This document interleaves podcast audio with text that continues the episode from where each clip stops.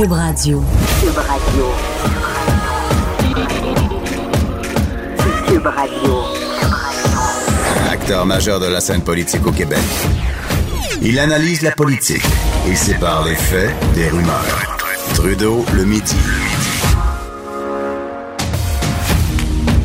Bon midi, on est le 26 mars 2019. Bienvenue dans Trudeau le midi. Mon nom est Jonathan Trudeau. Vous êtes à l'écoute de Cube Radio. Euh, encore une grosse journée aujourd'hui, beaucoup, beaucoup de choses dans l'actualité, évidemment. On va revenir, on va reparler des moyens de pression des, euh, des chauffeurs de taxi. Hein. Il y a encore des manifestations, des blocages de route, même des pancartes qui ont été brûlées à certains endroits. Euh, rencontre importante cet après-midi entre les représentants de l'industrie du taxi et le ministre des Transports, François Bonnardel. On revient en chambre hein, également, on est mardi, donc on risque d'avoir beaucoup de questions euh, qui vont porter là-dessus euh, en chambre. Bref, beaucoup d'éléments dans l'actualité et un élément qui revient, qui revient sans cesse depuis quoi une décennie et qui va revenir en force au cours des prochains jours parce qu'on anticipe notamment euh, le dépôt d'un projet de loi jeudi en chambre à l'Assemblée nationale. C'est le fameux projet de loi sur la laïcité qui vise à interdire le port de signes religieux chez les personnes en position d'autorité. On parle de juges, des gardiens de prison euh, les policiers, également les enseignants. Et là, ce matin, il y a la Fédération autonome de l'enseignement qui a annoncé avoir déposé un recours en cours supérieur pour rendre carrément inconstitutionnel toutes les démarches visant à dénombrer ou à recenser le nombre d'enseignants ou d'enseignantes qui pourraient porter occasionnellement ou de façon régulière euh, des signes religieux. Et pour en parler, je reçois en studio ici, sur la colline parlementaire, le président de la FAE, M. Sylvain Mallette, qui est avec moi. Bon midi, M. Mallette. Bonjour, M. Trudeau. Peut-être tout d'abord nous expliquer le, pourquoi du comment. Hein. Peut-être euh, on, peut revenir un peu en arrière. Quoi, on a appris il y a quelques mois qu'il y avait un, sondage qui avait été lancé auprès de certains enseignants. Et ça, vous, votre réaction à ça, ben, c'est carrément de dire ça ne devrait pas avoir lieu d'être. C'est carrément inconstitutionnel. Ben, on a appris le, le 28 janvier dernier qu'il y avait eu une opération qui avait été menée par des directions d'établissement euh, qui euh, avait pour but de dénombrer euh, les le nombre d'enseignantes et d'enseignants qui portaient des signes religieux euh, de façon occasionnelle ou régulière. Donc nous, on l'a appris à la fin du mois de janvier et on s'est donc posé la question à savoir est-ce que le fait de chercher à connaître le nombre de personnes, donc à identifier des individus sur la base de euh, leur euh, du port de, sur la base du port d'un signe religieux, mmh. est-ce que c'est conforme aux chartes? Donc on s'est posé une question qu'on que cette question-là a été soumise à nos avocats et on en est arrivé à la conclusion que le fait de dénombrer les enseignantes et les enseignants pour savoir lesquels parmi eux portaient un signe religieux. C'est contraire aux chartes. Les chartes, cependant, permettent euh, d'identifier des individus euh, lorsque l'employeur a l'intention de mettre, mettre sur pied un programme d'accès à l'emploi, par exemple, parce que les individus visés appartiendraient à une minorité visible. on parle de discrimination positive. On appelle ça, c'est ça, la, discrimination positive. Donc, lorsque tu constates que des individus sont sous-représentés dans un corps d'emploi parce qu'ils appartiennent à une minorité, tu peux les identifier pour mettre en place le programme de discrimination positive. Mais, c'est pas ça qui s'est opéré. Là. Mais ces, ces enseignants-là, euh, ils ont pas été identifiés comme tels. Tu sais, je veux dire, dans, dans les sondages, on disait pas, bon, ben, Sylvain Mallette porte un signe religieux, Jonathan Trudeau n'en porte pas. C'est des statistiques, dans le fond. Donc, même à ça, vous, vous considérez que ça contrevient à la charte, carrément?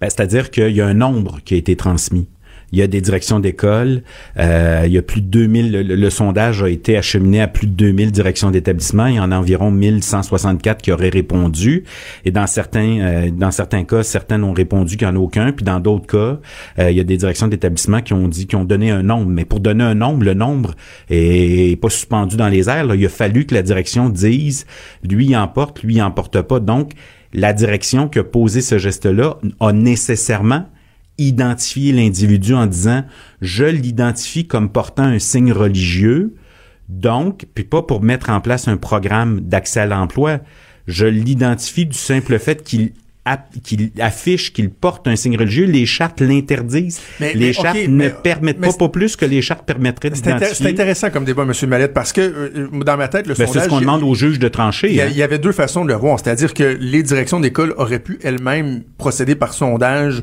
euh, confidentiel, anonyme. Mais dans quel but? non, non, mais attendez, je, je, mm qu'on essaie de, de, de, de, les partager. Ou sinon, ils peuvent carrément y aller avec un fait qui est observable. Dire, ben, je regarde et moi, bon, il y a quelqu'un qui a une croix, il y a quelqu'un qui a un, un kirpan, etc. Donc, c'est pas de les identifier, c'est pas de dévoiler au grand jour une, une, information qui est confidentielle. Ils sont déjà identifiables, ils le portent. Mais il faut donc, il faut donc replacer le sondage dans le contexte dans lequel il a été mené. Pourquoi le ministre Jolin Barrette a-t-il cherché à obtenir ces données-là? Euh, parce que c'est par l'entremise, hein, on l'a appris parce que le ministre Jolin Barrette a passé par euh, est passé par le le, le, le, le ministère de l'Éducation pour euh, obtenir savoir s'il existait des données. Puis c'est là qu'on a appris que c'est le gouvernement ben, libéral qui avait orchestré, qui avait pas l'intention, les libéraux n'avaient pas l'intention de, de, ben, de l'interdire. Oui, donc, mais c'est l'utilisation des données. Il faut ramener, faut donc se ramener dans le contexte dans lequel la demande a été formulée par le ministre Jolin Barrette. Et ce qu'on sait, c'est que le gouvernement cherche à interdire le port de signes religieux chez les les enseignantes et les enseignants. Donc, l'objectif du gouvernement, c'était d'obtenir le nombre pour faire la démonstration. Voici à combien de gens s'appliquera la clause qui interdira de porter des signes religieux. Nous, ce qu'on dit, puis c'est ce qu'on demande à un juge de venir trancher, nous, ce qu'on prétend, c'est que c'est contraire aux chartes parce que les chartes prévoient qu'on ne peut discriminer sur la base d'une croyance, sur la base d'une appartenance à une religion. Donc, l'opération qui a été orchestrée autant chez sous les libéraux et dont les données ont voulu être utilisées par le gouvernement, pour nous, sont contraires aux chartes et c'est ce qu'on va, euh, la question qu'on va poser à un juge. Je comprends votre point et, il est valable sur le fond, c'est-à-dire la question de discriminer sur euh, l'appartenance à une religion, que vous puissiez le remettre en doute, ce principe-là, je veux bien. Mais sur le dénombrement, j'ai envie de vous dire, de façon très simple, un peu plate, qu'est-ce que ça fait qu'on ait ce chiffre-là? Parce que, tu sais, on reproche souvent aux législateurs d'y aller un peu à tâtons. Hein. Le gouvernement va édicter des règles, mais il sait pas trop. Et dans ce cas-là, ça fait des euh, plus d'une décennie qu'on se dit, ben, par exemple, dans la police, est-ce qu'il y a, est-ce qu'il y a, je, je veux pas utiliser le mot problème, mais est-ce mm-hmm. qu'il y en a? on se pose la question, les enseignants aussi, que le législateur veulent comprendre euh, l'ampleur, veulent identifier, veulent tu sais, juste avoir des statistiques, j'ai de la misère à saisir qu'est-ce qu'il y a de mal là-dedans. Ben, c'est que les employeurs, quand on, quand on se fait embaucher par une commission scolaire, l'employeur qui est la commission scolaire n'a pas le droit de poser la question. Faut, faut, faut se ramener à ce que aux encadrements légaux avec lesquels on doit euh, composer. Donc, un enseignant ou un enseignant, lorsqu'il va se faire embaucher, mm. euh, remplit un certain nombre de documents et l'employeur, dans le formulaire de candidature, n'a pas le droit de demander est-ce que vous appartenez à une religion ou est-ce que vous portez un signe religieux? Donc, c'est interdit par les chartes. Maintenant, que le gouvernement veuille comprendre le phénomène religieux, ça, on n'est pas là-dedans. Là. C'est pas ça qu'a voulu faire ou veut faire le gouvernement. Le gouvernement ne veut pas comprendre le phénomène religieux. Il veut connaître le nombre. Il a voulu connaître le nombre d'individus à qui s'appliquerait l'interdiction du port de religieux. Mais c'est mal, M. Mallet? Ben, c'est que les chartes ne permettent pas de discriminer sur la base d'une croyance. Donc, à partir du moment où les chartes ne le permettent pas, l'obligation légale qui nous est faite, c'est de défendre le droit des membres que nous représentons. Est-ce qu'on accepterait qu'au Québec, on dénombre les profs sur la base de leur orientation sexuelle? Non, on l'accepterait ben, pas. pas. Donc, ben, pourquoi on cherche? Qu'est-ce que ça donne de plus de ben, savoir il y en a combien? C'est ça, mais là, c'est le, débat de le débat de société à savoir est-ce qu'on devrait avoir arboré un signe apparent religieux? Je, je, je, ce que je veux vous dire, c'est qu'il faut se rappeler que c'est dans l'idée de permettre au gouvernement d'appliquer une clause que nous on juge discriminatoire et qui est tellement qui va tellement à l'encontre des chartes que le gouvernement s'apprête possiblement à déposer un projet de loi qui va comprendre qui va prévoir une clause dérogatoire donc que le projet de loi va par, dans, dans, le projet de loi, on va voir que le projet de loi va lui-même reconnaître qu'il ne respecte pas les chartes, puisque le gouvernement cherche à, à soustraire euh, des, les chartes de, le projet de loi de l'application des chartes. Donc, il fait lui-même la démonstration que son projet de loi risque d'être discriminatoire s'il vise à interdire le port de signes religieux. Maintenant qu'on veuille se questionner au Québec sur la place des religions, l'impact qu'elles peuvent avoir. Nous, on, nous, on remet pas ça en question. On est dans un, dans un état de droit, mais on est aussi dans un état démocratique et on peut et on doit faire des débats, mais on doit les faire, les débats, euh, en étant clair sur les objectifs qu'on vise. Maintenant, euh, il n'y a pas d'études. Euh, la Cour suprême elle-même est venue statuer dans la, la cause là, de, des parents qui contestaient la mise en place du cours éducation éthique et culture mhm. religieuse. la Cour suprême elle-même a reconnu qu'il n'existait pas d'études qui venaient faire la démonstration que le fait qu'un enseignant porte un signe religieux pouvait avoir une influence quelconque sur l'enfant qui se présentait, qui était devant lui. Maintenant, ça, ça ne vise pas à minimiser le fait qu'au Québec, on puisse vouloir se questionner sur la place des religions dans l'espace public. On peut faire le débat, mais si le débat, c'est de le faire pour viser à priver certains de leurs droits fondamentaux, ben, l'obligation légale qu'on a comme, employé, euh, comme euh, organisation syndicale, c'est de défendre le droit au travail. Est-ce que la neutralité, c'est un, principe qui, est absolu lorsqu'on parle des, des enseignants? Pour vous, est-ce qu'un enseignant doit être neutre en tout point? Et comme sous-question, est-ce que le fait d'arborer un signe religieux va pas à l'encontre de cette neutralité? Ben, C'est-à-dire que le contrat de travail euh, qui, qui, lie hein, les, les, les, les, enseignants euh, aux commissions scolaires, hein, parce qu'on est, euh, je le répète, on, on, a parfois tendance à pas s'en rappeler, mais l'employeur des, des enseignantes et des enseignants, ce sont les commissions scolaires. Le contrat de travail est clair, l'enseignant doit se comporter de façon professionnelle en tout temps. Puis il y a même des jugements qui ont été rendus, notamment par la Cour suprême, qui est venue dire ben, les enseignants ont aussi euh, un rôle social. Hein. On nous reconnaît euh, euh, des responsabilités supérieures parce que on est des enseignantes et des enseignants. Donc, l'enseignant doit se comporter de façon professionnelle en tout temps. Et il n'y a pas de, de, de, de, il y a pas de, ça, il y a pas eu de problème à l'effet qu'un enseignant ait été discipliné parce qu'il cherchait à convertir ses élèves qui portent pas un signe religieux. Ça n'existe pas. Ça n'existe pas. Il n'y a pas un prof qui a été discipliné par une direction d'école parce que la direction d'école aurait euh, constaté que l'enseignant cherchait à convertir euh, ses élèves ou ses collègues de travail. Euh, donc, c'est un problème qui n'existe pas. Alors, pourquoi vouloir régler un problème qui n'existe pas dans le monde du réseau des écoles publiques? Pourquoi s'attaquer à quelque chose qui n'existe pas? Clause grand-père, c'est de plus en plus dans, dans l'air. On a l'impression que le gouvernement de François Legault va chercher à, à, avoir des appuis, entre autres du Parti québécois, peut-être en incluant euh, cette notion de clause grand-père pour des enseignants, par exemple, qui arboreraient déjà euh, un signe religieux apparent. Est-ce que c'est de nature à vous rassurer ou pas du tout? Ben, vous savez, euh, Claude, d'abord, on verra le contenu du projet de loi, mais une clause grand-père, ça veut donc dire que euh, y aurait discrimination à l'embauche, parce que la clause grand-père, elle viendrait dire quoi? Elle viendrait dire qu'il y aurait un droit acquis pour ceux et celles qui sont déjà dans le réseau, mais tous ceux et celles qui veulent y entrer, euh, parmi ces gens-là, certains pourraient ne pas y entrer parce qu'ils porteraient un signe religieux. Donc, un prof ou une enseignante ou un enseignant qui porte une croix, qui est à sa quatrième année de baccalauréat, qui a réussi et qui donc qui voudrait poser sa candidature pourrait euh, se faire interdire euh, euh, le droit d'être embauché si elle répond elle a les qualifications légales. Donc là, c'est une discrimination à l'embauche et on ne peut pas, les chartes, je le répète, les chartes ne permettent pas de discriminer sur la base d'une appartenance à une religion, d'une croyance. Maintenant, il y a des règles, puis je le répète, le contrat de travail est clair, il y a des moyens prévus dans le contrat de travail. Si un individu, si un enseignant ne respecte pas les dispositions du contrat de travail, l'employeur est tout à fait légitimé de poser certains gestes. Puis je le répète, il n'y a pas de données qui permettent de dire que c'est un problème qui est survenu. On va terminer là-dessus, euh, euh, Monsieur Mallette, mais je, me demande, bon, vous représentez vos membres, c'est normal, c'est votre travail, mais en même temps, euh, vous pouvez pas euh, ignorer l'opinion publique, l'opinion populaire, si on veut. Mm-hmm qui se dit on est un peu tanné d'entendre parler de tout ça. Moi, moi personnellement, là, je fais partie de ceux qui, qui ont jamais déchiré leur chemise pour des histoires de signes religieux, mais je suis tellement tanné d'en entendre mm. parler que je me dis est-ce qu'on peut, s'il vous plaît, là, légiférer, faire un minimum et qu'on se concentre sur d'autres choses au Québec? Euh, je sais pas moi, la réussite des jeunes garçons à l'école, les taux de diplomation et tout ça. Je me dis est-ce qu'on a encore vraiment les moyens de se payer un psychodrame social? Euh, là, Bon, là vous avez, vous allez en cours supérieur, il y en a d'autres qui vont déposer d'autres cours, puis je me dis pourquoi on peut pas juste passer à autre chose, écouter ce que les gens veulent, puis se dire bon ben adoptons un minimum, puis tu sais. Moi, moi je, je ben, écoutez, moi je partage votre avis. Hein, pourquoi se lancer dans ce débat-là qui va diviser, qui divise, qui oppose en nos propres rangs. Hein. Je pense qu'il faut être... Euh, c'est un débat, puis les, les, les, membres qu'on représente sont aussi des citoyennes et des citoyens qui partagent euh, des points de vue. Nous, la posture qu'on adopte, c'est celle d'une organisation syndicale qui est là pour défendre le droit au travail.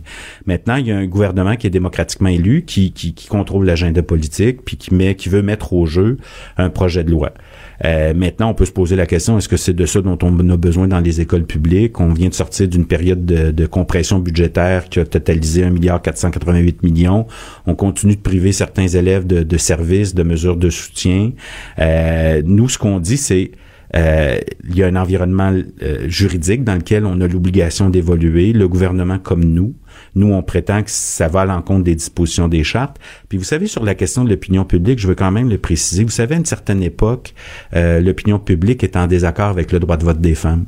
À une certaine époque, l'opinion publique pouvait aussi être en désaccord avec euh, euh, l'avortement. À une certaine époque, l'opinion publique est en désaccord avec le mariage des, des conjoints de même sexe. Donc, il faut aussi non pas nier le fait que des gens expriment des malaises sur le fait religieux, c'est tout à fait légitime d'exprimer des malaises, d'exprimer des points de vue divergents. Là où le gouvernement a une responsabilité supérieure, c'est qu'il doit faire le débat en réunissant les conditions dans lesquelles on n'assistera pas à ce qu'on assistait à l'époque de la charte des valeurs du gouvernement de Pauline Marois, où on a entendu des propos racistes, xénophobes, qui avaient rien à voir avec des craintes légitimes sur la place des religions, l'espace qu'occupent les religions dans le domaine public. Et moi, je pense que le gouvernement veut relancer le débat, ben, c'est à lui à être particulièrement prudent. Il a une obligation supérieure et responsable dans le cadre de, du débat qui va être mené. Que ça nous plaise ou non, on n'a pas fini d'en parler, à hein, M. Valette? Ben, moi, je pense qu'on pourrait passer à autre chose, mais maintenant, on est dans, dans une société démocratique, puis il y a des débats qui se font. Sylvain Mallette, président de la Fédération autonome de l'enseignement. Merci. Merci d'être venu nous voir en studio. Merci, M. Trudeau. Cube Radio. Cube Radio, autrement dit. Trudeau, le midi. Le temps passe très, très vite. Ça fait déjà cinq ans que le bureau de l'inspecteur général euh, de la ville de Montréal a été mis sur pied, le BIG, comme on aime l'appeler. Et bon, il y avait le rapport euh, annuel 2018 qui a été rendu public euh, un peu plus tôt. Et pour en parler, on a en studio à Montréal l'inspectrice générale elle-même, Madame Brigitte Bishop, qui est avec nous. Bon midi, Madame Bishop. Bonjour, M. Trudeau. J'ai envie de commencer en vous, en vous demandant, parce que bon, je, le disais d'entrée de jeu, ça fait déjà cinq ans que le, bureau euh, de l'inspecteur général est en place. Peut-être nous rappeler de façon générale le mandat du, euh, de, votre bureau. En fait, le mandat du bureau, c'est de, de veiller à l'intégrité euh, au niveau de la passation, de l'octroi et de l'exécution des contrats à la Ville de Montréal. Et bon, là, euh, c'est la cinquième année en activité. Je regardais les, euh, parce qu'on va, on va, on va parler un peu plus du, d'éléments concrets, mais de façon euh, globale, 275 dénonciations qui ont été reçues cette année, 141 dossiers qui ont été ouverts, 21 dossiers qui ont été ouverts à l'initiative de l'inspecteur général. Est-ce que ces chiffres-là sont stables? Est-ce que c'est en augmentation? Comment on les analyse? Bien, ce qu'on analyse, bon, il y a toujours une certaine croissance, euh, mais ce que je vais vous avouer, nous, notre fierté cette année, en tout cas dans le rapport 2018, euh, c'est de, de, démontrer que les plaignants, les dénonciations viennent d'employés de la ville et d'entrepreneurs, ce qui est quand même, c'est à la hausse. C'est quand même euh, un fait qu'on remarque qui est notable. Alors ça, c'est notre grande fierté parce que ça vient de partout à ce moment-là. C'est pas seulement euh, une personne qui, euh, qui surveille une exécution, c'est vraiment de l'interne et de l'intérieur. Donc, les entrepreneurs qui, euh, qui prennent la peine de, de, de, dénoncer, euh, ça veut dire, j'imagine, qu'ils se sentent protégés. Là, ils ont confiance aux processus qui sont mis de l'avant par, euh, par votre bureau. Hein. C'est exactement ça. C'est ça. C'est on a établi une confiance. Le, bureau a commencé là, en 2014 euh, et euh, c'est un bureau qui bon les gens craignaient le bureau. Maintenant on arrive, on est dans un, un air d'aller. C'est maintenant un respect qui s'installe, une confiance. Les gens n'ont pas peur de nous dénoncer, de dénoncer des situations. Les gens savent qu'on va protéger leur, leur identité évidemment parce qu'on a des mécanismes de protection aussi. Donc c'est cet ensemble là et c'est aussi l'indépendance de notre bureau. On ne relève pas du directeur général de la ville de Montréal. On est un bureau indépendant avec un budget indépendant. Ma nomination a été euh, votée au Conseil de ville à l'unanimité. C'est une unanimité non pas pour, ben pour moi, oui, mais également pour le bureau. Mm-hmm. Et donc, euh, fort de tout ce vent-là de, qui nous pousse vers l'avant, ben écoutez, on est là pour rester, ça c'est clair. Quand on analyse les résultats, bon, je disais 140 dossiers ouverts. Euh, par contre, des décisions, on parle d'une décision. On pourra peut-être y revenir de manière plus concrète à cette décision-là, mais euh, la, la, résiliation de deux contrats. Euh, est-ce que, est-ce que les résultats, vous les trouvez suffisants? En ce sens qu'est-ce qu'on doit juger le, le, le, la pertinence, l'excellence du travail du Big par le nombre de, de, de ben, je sais pas, d'annulations de contrats, des, des, des poursuites ou des trucs comme ça, ou euh, en même temps, il y a, vous le voyez comme étant euh, l'importance de la, sensibilisation, de changer les mœurs, la réglementation, etc. Donc, est-ce qu'on doit juger le travail au nombre de dossiers réglés, si on veut? Bien, évidemment, non. Euh, c'est un amalgame. On juge les résultats du Big par. C'est sûr qu'on dénonce. On a des dénonciations publiques, c'est la force. C'est là qu'on voit les, les conséquences. Euh, L'entrepreneur, par exemple, qui se mm. voit nommé dans un rapport public et qui se voit mettre sur une liste noire et une interdiction de contracter à la Ville de Montréal, on s'entend que ça a un effet extrêmement dissuasif pour les autres qui seraient tentés de, de, de continuer ce, ce, stratagème. Par contre, on a aussi beaucoup d'interventions en amont. Euh, comme vous voyez dans le rapport annuel, on parle aussi de dossiers qui sont beaucoup moins spectaculaires ou moins populaires, mais qui sont tout aussi efficaces. Chaque euh, sous dépensé à la ville doit être dépensé de façon responsable. Et, euh, les, entrepreneurs en qui la ville leur fait confiance en leur donnant un contrat doivent être dignes de cette confiance-là. Donc, pour moi, il n'y a pas de petits dossiers. Il n'y a pas de dossiers moins importants que d'autres. Il y a différents, on a différents outils dans notre coffre, c'est sûr. On a la dénonciation, on a l'intervention, on a également la prévention. Euh, D'ailleurs, les chargés d'enquête au bureau sont parraines des, euh, des arrondissements. Et donc, euh, on est en mesure de voir le problème avant euh, qui devient gros. On a même des fois, on arrive avant le problème parce qu'on est consulté. Et en même temps, ça nous permet aussi de voir euh, la compréhension, des fois l'incompréhension de certaines lois ou de certaines procédures, ce qui fait en sorte qu'on a une équipe de formation qui va se déplacer en arrondissement et qui va aller former les gens. Parce que je, pense que... pédagogie, Exactement. Ça, ça, passe par là ça passe par là aussi. Euh, si on ne sait pas euh, les paramètres ou si on ne connaît pas les subtilités de certains euh, indices de collusion, ça va être difficile de les détecter. En 2016-2017, vous avez dénoncé la, la, forte présence de collusion et du crime organisé dans l'industrie du remorquage. Dans votre rapport 2018, vous tirez certaines conclusions. Ça a été bénéfique le travail qui a été mené par le Big? Ça a été bénéfique, mais c'est pas terminé. Euh, c'est une industrie, on voit que c'était quand même assez euh, enraciné comme façon de faire. Il y avait de la collusion, il y avait, euh, on se partageait un territoire. Euh, il y avait même pour certains types de remorquage, là, on, on, avait qualifié dans le rapport de Far West, là, on avait vraiment, euh, c'était libre, c'était libre à, à, quiconque voulait aller remorquer un véhicule accidenté.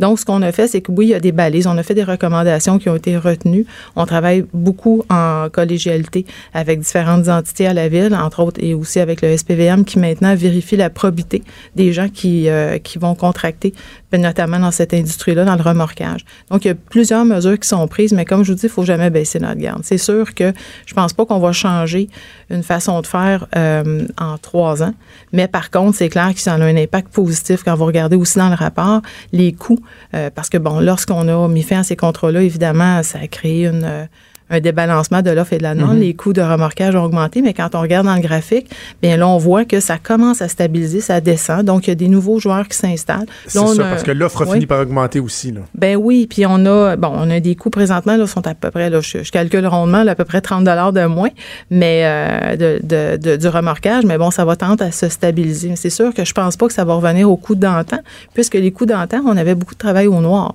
Donc, je c'est pas que c'est difficile à quantifier à ce moment-là le, juste prix, mais on arrive à un équilibre. Je le dis également, en 2018, vous avez procédé à la résiliation de deux contrats. C'était au niveau de, de, la collecte et du transport de déchets. Euh, C'était quoi ces dossiers-là? Qu'est-ce qu'on en sait? Mais en fait, c'est des dossiers de. Bon, c'était, c'était oui, c'était la, collecte d'ordures. Ce qu'on a réalisé, c'est que euh, euh, cette entreprise-là allait chercher des déchets dans d'autres villes avant de faire euh, sa, sa, tournée de collecte à la ville de Montréal. Évidemment, les déchets, euh, on, on, calculait au poids. Donc, c'est sûr que là, à ce moment-là, la ville de Montréal payait pour des déchets qui ne lui appartenaient pas.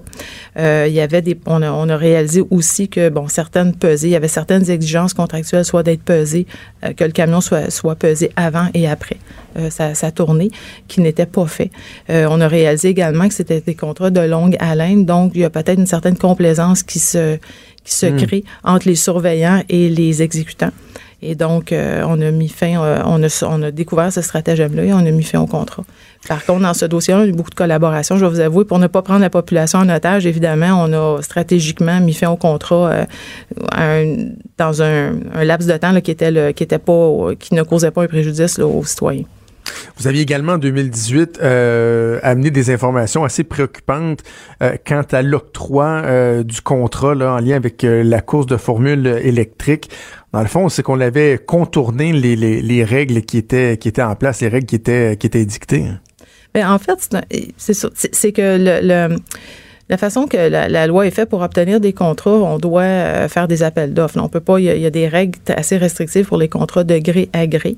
Dans le cas présent, ce qu'on a détecté, c'est, je pense qu'on voulait aller sur, euh, si vous me passez l'expression, une fast track, donc aller plus rapidement. Donc, en créant un OBNL, ça permettait à ce moment-là de faire des contrats de gré à gré. Euh, sans passer par tout un, un long processus. Donc, c'était beaucoup plus rapide. Et c'est ce qu'on a réalisé. L'OBNL, évidemment, notre preuve a démontré que l'OBNL qui avait été créé, qui est MCE, Montréal c'est électrique, euh, avait trop de liens, là, clairement, était dirigé par la ville. Donc, on ne pouvait pas euh, considérer qu'il s'agissait d'une entité indépendante qui, euh, qui gérait elle-même ses fonds. Est-ce que, euh, Madame Bishop, vous faites face à de l'adversité? Parce que, en même temps, vous devez déranger. Il y avait des façons de faire qui étaient bien établies, des, des habitudes, des mœurs, voire même des traditions. Et là, vous arrivez, vous euh, forcez certaines personnes, des firmes, certains groupes, etc., à, revoir leur façon de faire. Euh, est-ce que vous le sentez que vous dérangez? De plus en plus. On le ah sent.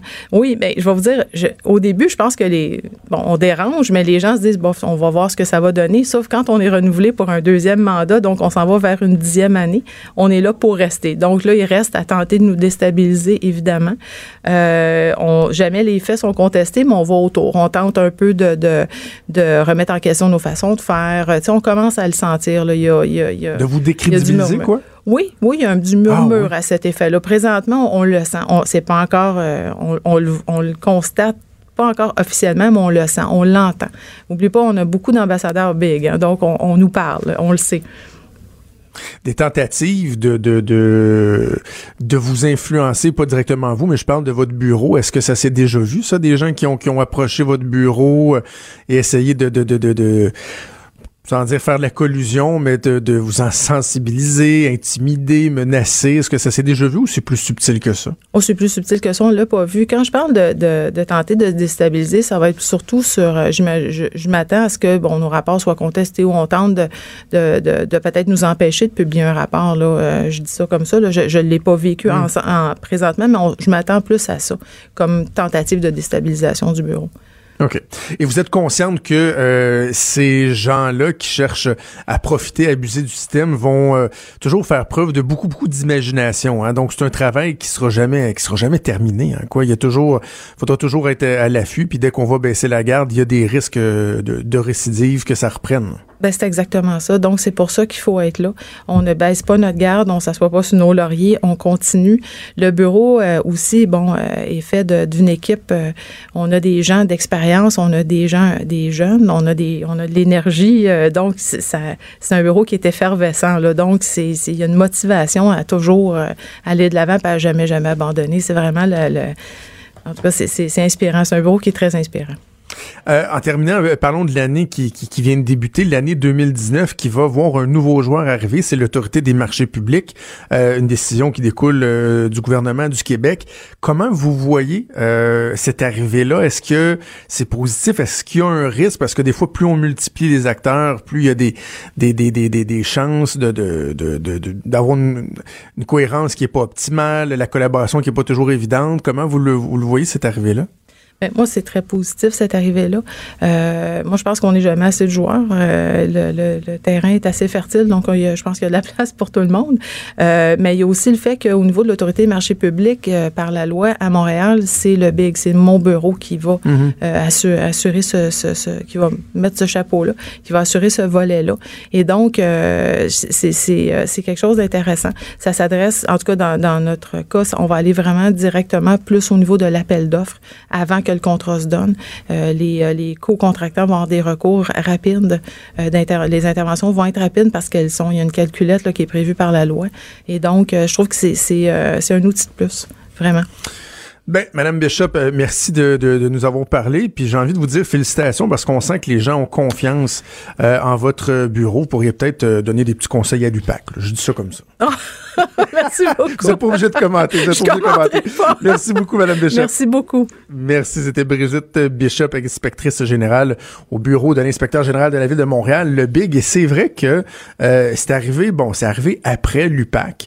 L'UPAC qui est arrivé plus qu'au tournant des années 2010 de mémoire euh, mais on regarde le niveau de confiance, tout ce qui se passe à l'UPAC, euh, tu sais, euh, soupçons envers la direction, les chicanes à l'interne, des dossiers qui aboutissent pas. On regarde en parallèle le Big qui fait son, son petit bonhomme de chemin. C'est peut-être pas des dossiers qui sont aussi éclatants que, je sais pas moi, l'arrestation d'une ex-vice-première ministre, par exemple, mais on sent qu'il y a une efficacité et bravo, bravo. Surtout, faut pas, faut pas relâcher la garde et souligner ce travail. À gauche, à droite, au milieu. Tout le monde est le bienvenu. Jusqu'à 13, vous écoutez Trudeau le midi. Cube Radio. Claude Villeneuve est chroniqueur au Journal de Québec, Journal de Montréal. Il est à Montréal aujourd'hui, il est pas à mes côtés, mais euh, quand même, il est là. Content de l'entendre. Salut Claude. Salut, on, on, s'assure d'occuper chacun des studios de Cube là, toi oui, aujourd'hui. Oui, voilà, voilà. Euh, évidemment, impossible euh, de passer à côté du psychodrame de l'industrie du taxi. encore des moyens qui ont été mis de l'avant, Québec, Montréal, des blocages. On a vu à Québec des chauffeurs brûler leurs pantalons, toi, sur la place publique l'impression qu'alors que le projet de loi vient tout juste d'être déposé, euh, l'escalade s'est faite très, très, très, très, très rapidement. C'est quoi ta lecture de, de, de, tout ce dossier-là? Ah, écoute, déjà, le dossier est, très, très, très polarisé. Euh, à mon avis, bon, ce matin, on a, une autre étape de l'escalade. Puis, euh, écoute, d'emblée, je vais te le dire, les chauffeurs de taxi, ça aide pas. Euh, les auditeurs ont entendu un extrait euh, pendant la pause, juste avant qu'on entre en ondes, de Benoît mm Dutrisac qui parle avec un représentant de l'industrie, un vocabulaire. On traite les, le ministre, on traite François Legault, le ministre Bonardel, on traite François Legault d'assassin. C'est comme si les, les, les gars s'étaient levés un matin en disant on va mettre du monde dans la rue aujourd'hui, ça va être le fun. C'est comme, comme, si c'était ça la, la, motivation. Il y a un, discours qui est très, très dur et un refus de négocier. Hein. Ce qu'on demande, c'est le le retrait du projet de loi et on veut pas discuter du projet de loi, on veut pas le bonifier, on veut pas l'améliorer.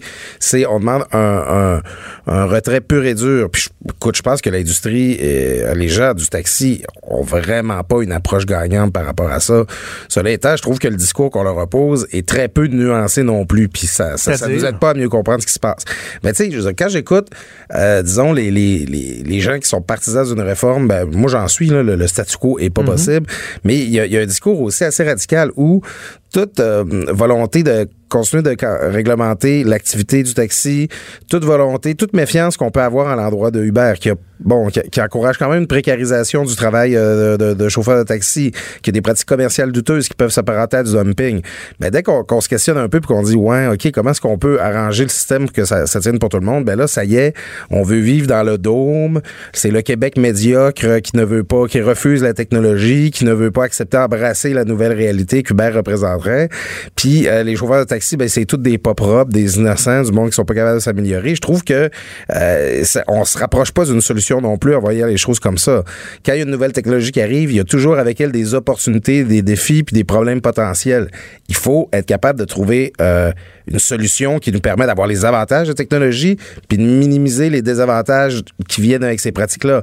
Et le pire dans tout ça, c'est que j'ai l'impression que s'il y a quelqu'un qui est de bonne foi puis qui est modéré dans cette discussion-là, ben c'est le ministre François Bonnardel qui m'apparaît très sincère dans sa volonté de mhm. trouver une solution qui va nous permettre d'avoir d'optimiser le, plus possible ce nouveau contexte-là. Mais en même temps, je suis d'accord avec toi qu'il faut faire attention de ne de, pas déraper dans un sens comme dans l'autre. Mais regardons euh, l'état de cette industrie-là et, et, et, moi j'en viens à un, un constat qui est le suivant. Mon Dieu, mon Dieu, qui se sont pas aidés. Mon Dieu, ah! que la déconnexion avec le public. Moi, ça, j'en ai après l'industrie du taxi depuis plusieurs années. Ça fait des années, à l'époque de Jacques Daou, que je m'intéresse à ce dossier-là depuis qu'Hubert est arrivé. Puis je me dis, euh, vous avez tellement pris votre clientèle euh, pour acquis, euh, le refus de se moderniser parce qu'il y avait une espèce de monopole, le mauvais service. Tu sais, moi, je suis pas en train de te dire, là, tu sais, que, comme tu disais, c'est tout des pas propres, des ci, des ça. Non, mais il reste que le service, souvent, il était exécrable. Et c'est pour ça qu'il y avait un goût, il y avait un appétit lorsqu'Uber est arrivé avec une nouvelle façon de faire, une nouvelle offre de service, euh, une, une, garantie de, de, qualité et tout.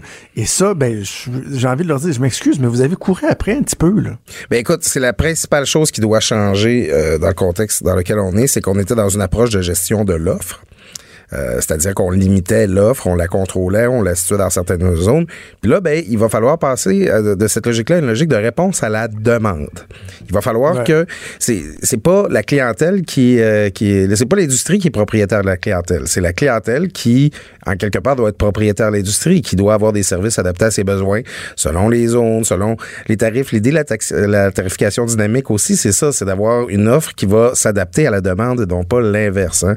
Et euh, oui, l'industrie du taxi, bon, j'entendais un pilote euh, de taxi bon, ce matin dire ça, puis bon, c'est modernisé, on en a maintenant des applications.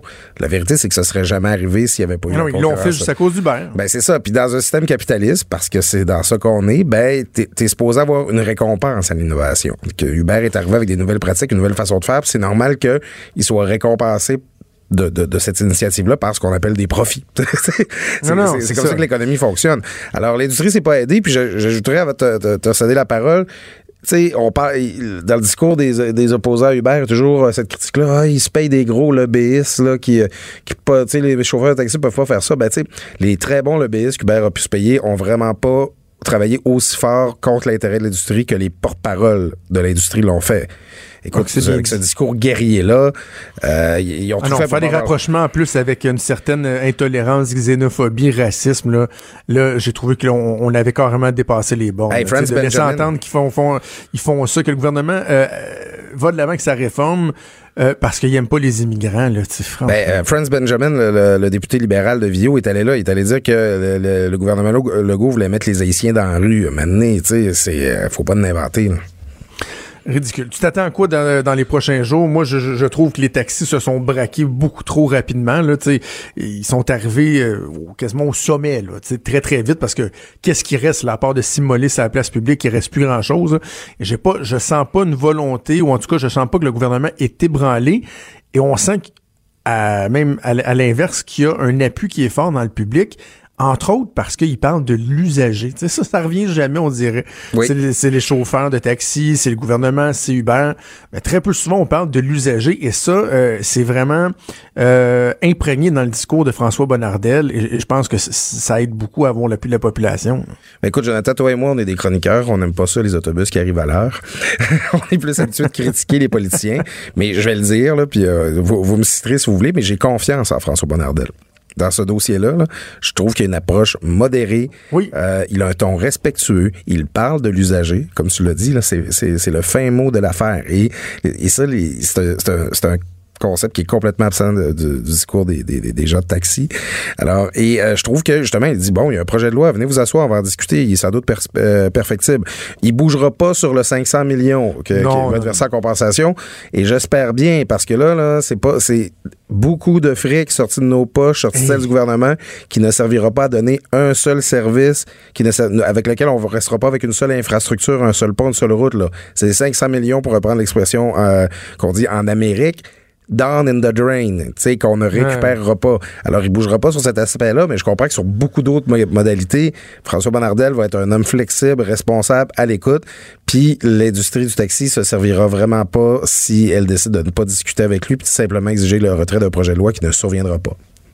Parlons déjà, on parlait d'usagers, là, parlons du contribuable. Hier, euh, le ministre des Finances, Éric Girard, qui continue sa, sa run de lait, hein, poste budgétaire, des conférences à gauche et à droite, va faire la promotion de son budget. Et ce qui est ressorti de son entretien avec les journalistes suite à son discours devant la Chambre de commerce de Québec hier, m'a quand même un peu jeté à terre. C'est-à-dire que le gouvernement qui veut tellement remettre de l'argent dans les poches des citoyens, c'est pas mal fait élire, entre autres, euh, là-dessus, euh, nous informe que des baisses d'impôts, là, tu vraiment dire on va baisser les impôts et non pas juste réduire certains tarifs comme des contributions aux services de garde et autres, ce sera pas avant 2024. Oui, en fait, pas à l'intérieur du présent mandat, autant le dire comme ça. Hein, c'est, écoute, c'est, je voulais en parler avec toi ce matin, euh, Jonathan, parce que ça illustre tout, tout le changement qui est survenu euh, à la CAQ depuis sa fondation jusqu'à sa prise du pouvoir là, le 1er octobre dernier.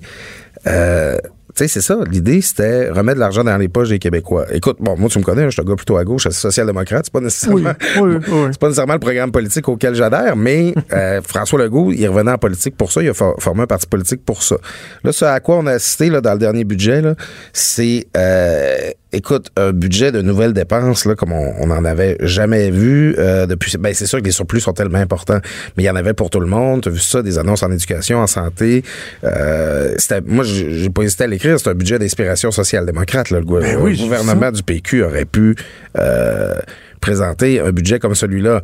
Alors là, il y a comme des gens, ben, je voyais notre collègue Michel Hébert, en fait, là, qui, qui blogue au, journal, puis qui a une plume très acérée. Hein, ah oui, oui, je l'ai lu avant d'entrer en ondes. Euh, dans son ben, écoute, il y, en a encore un nouveau aujourd'hui, le taxage systémique, mais son billet de vendredi dernier, le lendemain du budget, 115 euh, millions, lui, il connaît, 115 000 millions, lui, il connaît ça. C'est qu'il dit, euh, les budgets, les, profits sont faramineux. Il n'y a jamais eu une, occasion comme celle-là de, réduire considérablement le fardeau fiscal des Québécois. Et finalement, François Legault, habituellement, on dit le contraire. François Legault, il a clignoté à droite puis il a tourné à gauche. C'est ça qui est arrivé, tu sais, c'était supposé être un parti de centre-droit, plus contribuable, tout ça, puis là, finalement, mm-hmm. on est dans un gouvernement qui augmente la dépense publique. Euh, c'est populaire augmenter la dépense publique, mais est-ce que c'était vraiment ça la proposition initiale de François Legault? Il y a un gros changement qui s'est fait dans son discours à ce niveau-là. Et on a l'impression que le défi va être énorme au cours des prochaines années pour remplir euh, ces engagements-là. avant de te laisser, je veux que tu me parles du psychodrame tramway versus ce troisième lien. Euh, entre autres, dans le journal, euh, moi, j'ai écrit un point de vue. La collègue Karine Gagnon en écrit un autre. Là, il y a le spin des libéraux fédéraux qui disent que bah, finalement, François Legault ne veut pas vraiment le dossier, le, tramway. Qu'est-ce que tu en penses de ce dossier-là? à qui la faute? Ben, écoute, c'est il y a quelque chose de tellement québécois là-dedans. Hein. Tu sais, c'est la... la moi, déjà, ça dire, le, Québec, c'est une grosse maman qui dit euh, le plus important, c'est pas celui-là qui a raison, c'est le premier qui arrête. Oh, il dit, on, on se rappelle, le nos mères nous disait ça quand on chicanait. Là. Imagine la, la, la, la, mère typique de Michel Tremblay dans, ses, dans, dans, ses pièces de théâtre. C'est que là, les, ça se renvoie la balle. Hein? Puis là, justement, il y en a qui sont plus portés à penser que c'est le fédéral qui se traîne les pieds. Il y en a d'autres qui sont plus portés à penser que c'est François Legault. Euh, moi, j'écoute, je suis vraiment dissonance cognitive là-dessus parce que je suis un indépendantiste qui dit que c'est jamais au fédéral de dire à Québec quoi faire avec l'argent qui dépense ici. Ouais.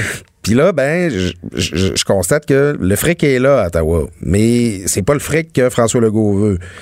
Euh, tu sais, j'ai de la misère à me faire une tête. J'ai l'impression que le, gouvernement du Québec, la CAQ, a la possibilité de régler le dossier, puis que oui, c'est eux qui font euh, qui ont des mesures dilatoires. En même temps, si Jean-Yves Duclos puis la, bande des libéraux euh, de Justin Trudeau ici à Québec pensent qu'ils vont gagner une bataille de rapport de force contre François Legault puis Geneviève Guilbeault puis tout ça, ils vont se casser les. La vérité, c'est que c'est moi, je pense que c'est le gouvernement de la CAQ qui se traîne les pieds, mais je pense que c'est eux qui ont le rapport de force, puis que c'est c'est eux autres qui vont finir par avoir raison. Ben, et d'ailleurs, Angus Reid a publié un, sondage ce matin où il mesure la popularité de, de, de tous les premiers ministres de province, là, dans leur province, évidemment, là, pas à, l'échelle du Canada. Et pour euh, la deuxième fois d'affilée, c'est François Legault qui arrive bon premier euh, au pays, là, avec un 60% d'approbation. Donc, euh, il va falloir qu'il se lève de bonheur, le gouvernement Trudeau, pour effectivement gagner cette bataille-là. Mais tu sais, moi, j'en démarre pas, Claude. Je me pose la question à savoir si la région de Québec était un terreau plus euh, fertile pour les libéraux fédéraux. Est-ce qu'on tergiverserait autant? Est-ce qu'on mettrait le singe sur les épaules euh, comme ça du, gouvernement provincial pour, euh, pour dénouer l'impasse? Je sais pas. J'ai des doutes. J'ai des doutes. moi, je me dis, est-ce que vraiment Justin Trudeau voit la région de Québec comme étant une possibilité de faire des gains électoraux, même de protéger ces deux petits comtés qu'il y a ici? Je suis pas sûr. Je suis pas sûr. Ah, écoute, moi, je m'attends à ce que les libéraux fédéraux euh, sortent de l'élection fédérale avec aucun député à Québec. Quand je te dis qu'ils n'ont pas le rapport de force, c'est toi, tu me parles du sondage qui était fait à la grandeur du Québec. imagine si on le faisait dans la région de Québec. Là. Je t'ai parlé de François Legault, je t'ai aussi parlé de Geneviève Guilbeault, que le directeur de cabinet du ministre Jean-Yves Duclos s'est permis d'insulter dans un courriel. Jean-Yves Duclos ne gagnera pas contre Geneviève Guilbeault. Pas dans, non, non. Pas dans Jean-Yves Duclos, Jean Duclos aussi, là, qui remet en doute la volonté du gouvernement, etc. Bref, euh, c'est un dossier qui n'a pas fini de faire jaser. On n'aura pas l'occasion d'en reparler. Mais un dernier point, ça serait bon que François Legault y assorte la liste des projets qui pourront pas se faire si on prend l'argent dans le fond des infrastructures vertes. Parce que je l'ai, moi. Ah, ben écoute. Je l'avais obtenu, je l'avais obtenu. Je pourrais t'envoyer ça. Bon, ben parfait, on va prendre connaissance. on en reparlera la semaine prochaine. Mais, mais c'est vrai que moi, le document que j'avais obtenu du ministère de l'Environnement catégorisait, OK? Ouais. là, je l'ai plus devant moi, là, mais tu sais, tel type de projet pour tel, bon, le nord du Québec, etc. Bon, c'était des grandes lignes, mais c'est vrai que c'était pas tel projet spécifique d'une bâtisse de tant de pieds par tant de pieds qui va qui, qui vaut tant, qui va commencer à être réalisé à telle date, c'était pas aussi précis que ça. mais euh, la volonté, on, me disait, était là, j'ai obtenu les documents du, du ministère euh, de l'Environnement. Bref, on s'en reparle, mon cher Claude, la semaine prochaine, assurément. Merci, toujours un plaisir de, te parler. Et on te lit dans le journal. C'était Claude Villeneuve, chroniqueur au Journal de Québec, Journal de Montréal. Quand Trudeau parle de politique, même les enfants comprennent. Jusqu'à 13. Vous écoutez Trudeau le midi. Cube Radio. J'écoutais l'extrait de Jean-Charles Lajoie avec euh, Benoît Dutrisac. Et quelle histoire, quelle histoire révoltante, franchement. Euh, cette pauvre équipe novicée des Bastions de Blainville qui euh, venait d'avancer de, une étape supplémentaire en série de fin de saison. Euh, devait s'apprêter à jouer une, autre partie. Et là, ils apprennent qu'ils sont disqualifiés. Ils sont disqualifiés parce que sur son line-up d'avant-match, le pauvre entraîneur des Bastions de Blainville, Novice avait oublié de, de, marquer le nom ou de biffer le nom des joueurs qui n'étaient pas présents lors de cette partie-là. Et là, tu as une association qui appelle, là, association qui a raccroché la ligne au nez du Journal de, Montréal lorsqu'ils les ont appelés pour essayer de comprendre, avoir des commentaires. bravo, vous êtes vraiment, vraiment des professionnels. Eux, ils appellent le coach puis ils disent Ouais, fait que c'est ça. T'as euh, hein, oublié là, de euh, barrer ton nom. Là. Ça, ça c'est une, une erreur impardonnable. Vous êtes éliminé. Et là, le coach des bastions de Blainville doit prendre son téléphone, appeler les parents de chaque joueur, puis dire, ben, finalement, vous direz euh, hein, au petit Liam, là, au petit euh, Loïc, euh, Clovis, que ben, saison est finie. Hein, ouais, saison, ouais, saison finie. Ben non, on a gagné, là. Toute une remontée, on perdait 3-0, on a gagné 5-3. Non, non, la saison est finie. Ben, comment ça? Oublié de biffer, non? Ben voilà, oublié de biffer, non. Ben, essaye, essaye d'expliquer ça à un jeune de 7-8 ans, là. Que sa saison est finie, parce que Hockey Québec sont des imbéciles incapables de faire preuve d'un moindre jugement, de la moindre flexibilité, de casser que ça change qui a oublié de biffer et non? À la limite, l'entraîneur bénévole des bastions, des, bastions de Blainville, vous le sensibilisez.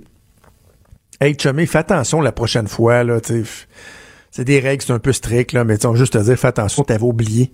T'avais oublié c'est parce que l'entraîneur du novice C, là, c'est pas Claude Julien, là. C'est pas Scotty Bowman, là. C'est un monsieur qui probablement voulait même pas coacher et que là, lorsque les équipes sont formées euh, au début de l'année, parce qu'il faut comprendre, là, moi, mon fils, il est dans le novice. Puis, bon, il est dans le novice A. Alors là, tu sais, t'as, des entraîneurs qui, des fois, ont, déjà coaché, ont de l'expérience en hockey, puis bon, euh, souvent, leur fils va être dans l'équipe, ils disent, OK, parfait, je vais prendre l'équipe. Là, novice B, déjà, c'est, un peu plus difficile. Il faut, faut, trouver des coachs. Et là, novice C, ben, souvent, c'est les joueurs qui, qui apprennent, là ils n'ont pas eu des années de Mag 1, Mag 2, Mag 3 là, en formation. Euh, derrière eux, leurs enfants viennent commencer à jouer au hockey. Ça patine un peu sa bottine, mais ils veulent s'améliorer, ils veulent jouer. Puis là, finalement, toi, toi, tel parent, veux-tu, toi, veux-tu? Bon, finalement, OK, mais en autant qu'il y en a un autre. Qui... c'est ces gens-là qui coachent, ils ont une petite formation. Ils font du mieux qu'ils peuvent essaient de faire apprécier le sport national euh, qui est le hockey à ces jeunes-là. Et là, pour une débilité comme ça, on vient casser le plaisir des jeunes, enlever l'envie euh, à ces coachs-là qui sont bénévoles.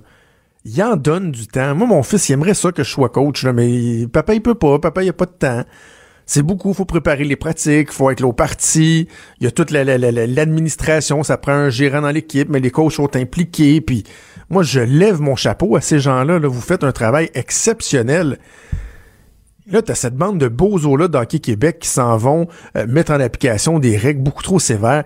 Ils ont 7 puis 8 ans, bordel. C'est des novices. Vous rendez-vous compte à quel point c'est imbécile?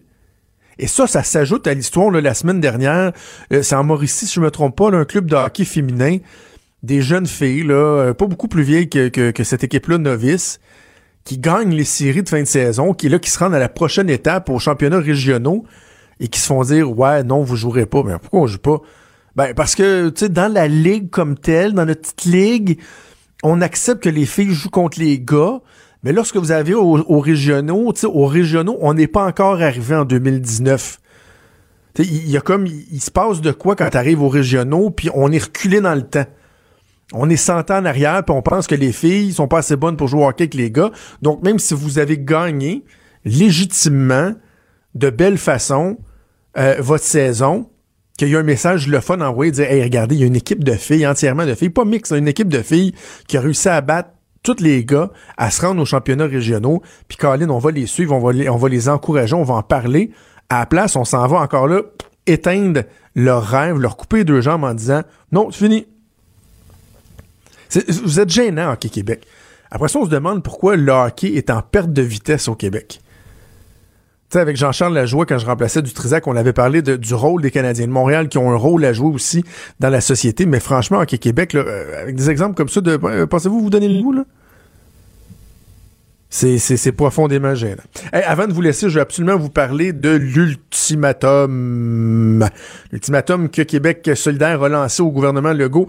Il donne à François Legault euh, jusqu'au 1er octobre 2020 pour présenter un plan de transition économique crédible qui va passer, entre autres, par euh, l'interdiction de tout projet d'exploitation ou d'exploration pétrolière ou gazière, euh, proposer un plan qui va permettre au Québec d'atteindre les cibles de réduction des GES, même si on sait que les cibles actuelles sont sont, sont, pas réalistes là. Euh, et tout ça, donc ils ont jusqu'au octobre pour présenter ça. Sans quoi Québec solidaire va faire de l'obstruction à l'Assemblée nationale et ils vont prendre la rue. Ils vont prendre la rue aussi. Juste intéressant. Ça, c'est en réaction au budget. Il dénonce euh, l'absence de mesures dans le budget. Et Mathieu Dion, journaliste de Radio-Canada sur la colline parlementaire, nous apprenait sur Twitter il y a quelques minutes que l'équipement de sonorisation pour la conférence de presse, tout ça avait été réservé mercredi, la veille du budget. Quand même drôle. La veille du budget, avant même d'avoir vu le budget, il savait qu'il s'insurgerait un point tel qu'il faudrait lancer un ultimatum au gouvernement. Cube Radio.